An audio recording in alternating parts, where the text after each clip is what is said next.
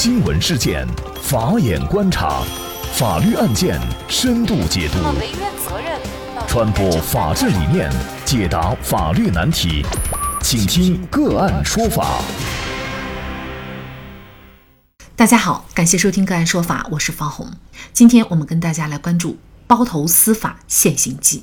七月四号。内蒙古包头市稀土高新区法院开庭审理了王永明涉黑案。从开庭至今，这个案件一直状况不断，辩护律师爆出了各种法庭违法细节。这起涉黑案件以涉嫌组织领导参加黑社会性质组织罪、寻衅滋事罪、敲诈勒索罪等十三个罪名，对王永明等十二人移送起诉。但王永明的女儿称，自己的父亲是被别人陷害。一直在为父喊冤，同时王永明等人的辩护律师也坚持认为当事人无罪。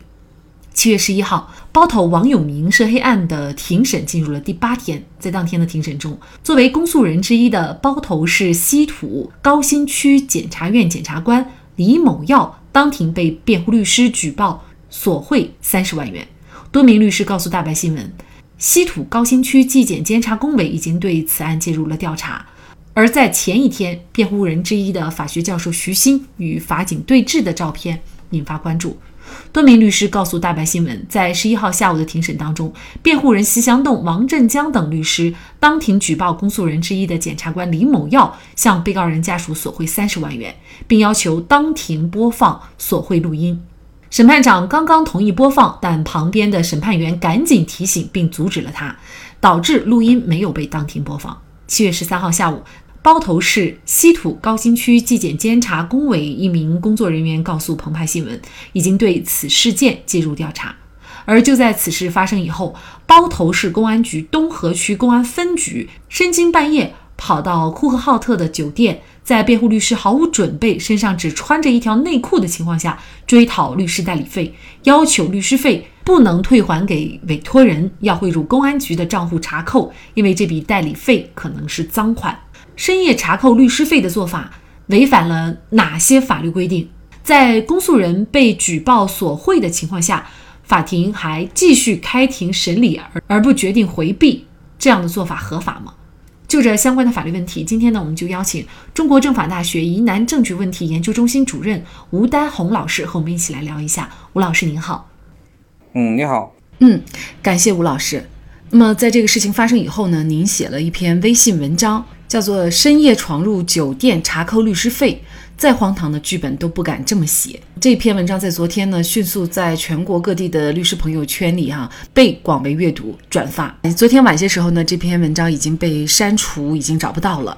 那您在文章当中就提出，查扣律师费的这样的一种行为，已经挑战了中国的律师制度。律师费为什么不能作为赃款被查扣呢？首先呢，律师没有义务去审查这个律师费是否是这个合法的财产。如果律师有要这样的义务的话呢，他实际上是做不到的，他不可能有公安机关那样的侦查权。所以，默认你交的这个律师费肯定是合法的。嗯，第二呢，这个辩护权啊是人的基本的权利，任何犯罪嫌疑人他都有辩护权。你不能说把他所有的财产全部查封以后，连他的辩护权也没有了，他都没有钱交这个律师费了。对吧？那等于剥夺了他的辩护权。辩护权是一个公民的一个基本的权利。还有就是说，整个律师制度啊，我们设计之初，这个律师本身就不是一个慈善制度，它是必须要对这个律师的提供的这个法律服务是要付费的，就跟你去饭店吃饭一样，你是要付钱的。那从来没有说，因为犯罪嫌疑人或者被告人去饭店吃饭了，然后付了这个饭费，这个 公安机关去饭店去查查扣，说这是赃款。这个道理其实是一样的，包括你去医院里面就医，对吧？你付的医药费，说这是赃款，然后要医院把它退出来，因为他在接受这个法律服务的时候，这个费用其实已经消耗了，他已经变成了律师的一个合法财产。这个律师他获得这个律师费，他本身就是善意取得的，他是受法律保护的。您说的这个赃款的这情况，除非是说有证据证明说犯罪嫌疑人跟律师合谋转移这个资产，那是另外一个问题。那样的话，就是这个律师都有可能是本身就是犯罪嫌疑人，但我们不能去考虑那种特殊情况，我们只能说，我们所有的律师在接受这个服务的时候，我们要有权利去获得这个律师费的这个报酬，这是合法的。如果说连这个都要剥夺掉，说啊随时都可以可以查扣，那整个律师制度存在的基础，我认为也是受到了最大的这个挑战。嗯。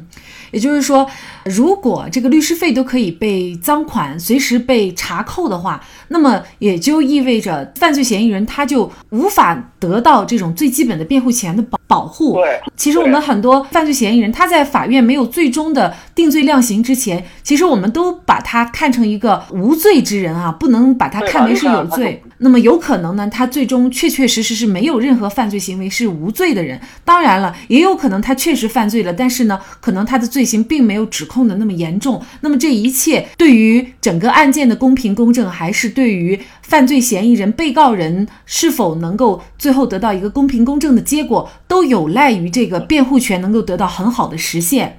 对，就算是有罪的人，他也有一个基本的一个辩护权，你也不能剥夺他的这个辩护权，因为律师制度存在的合理性的基础就是我们是要避免这种冤假错案，促使这个司法机关能够公正办案，啊，保障他的这个合法的权利。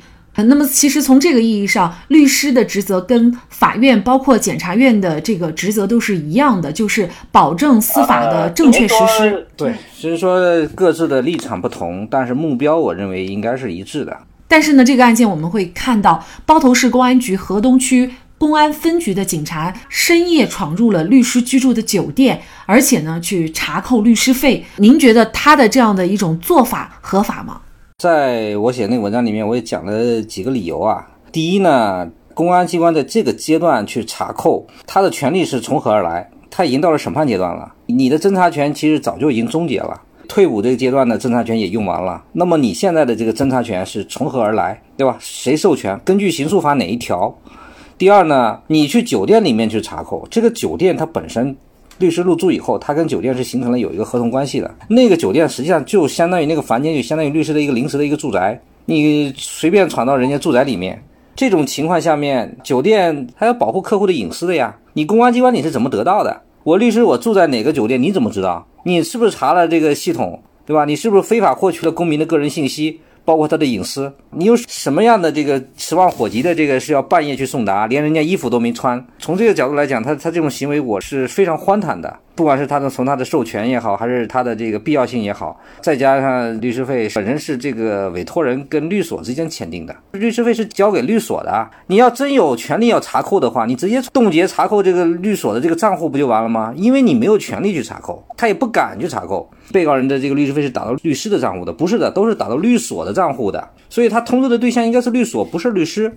就从这几个方面，我就认为这事儿就太荒唐了。嗯，那么律师可以怎么来维权呢？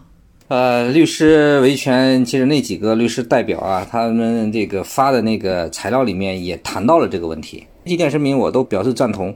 对这个为什么这个事情是违法的，要怎么去控告，这个里面都说了。后来呢，我们认为呢，这个要维权的话有几个方面啊。第一呢，当地律协或者全国律协呢，向当地的检察院或者是这个全国律协向最高人民检察院，有提出对这个行为的一个。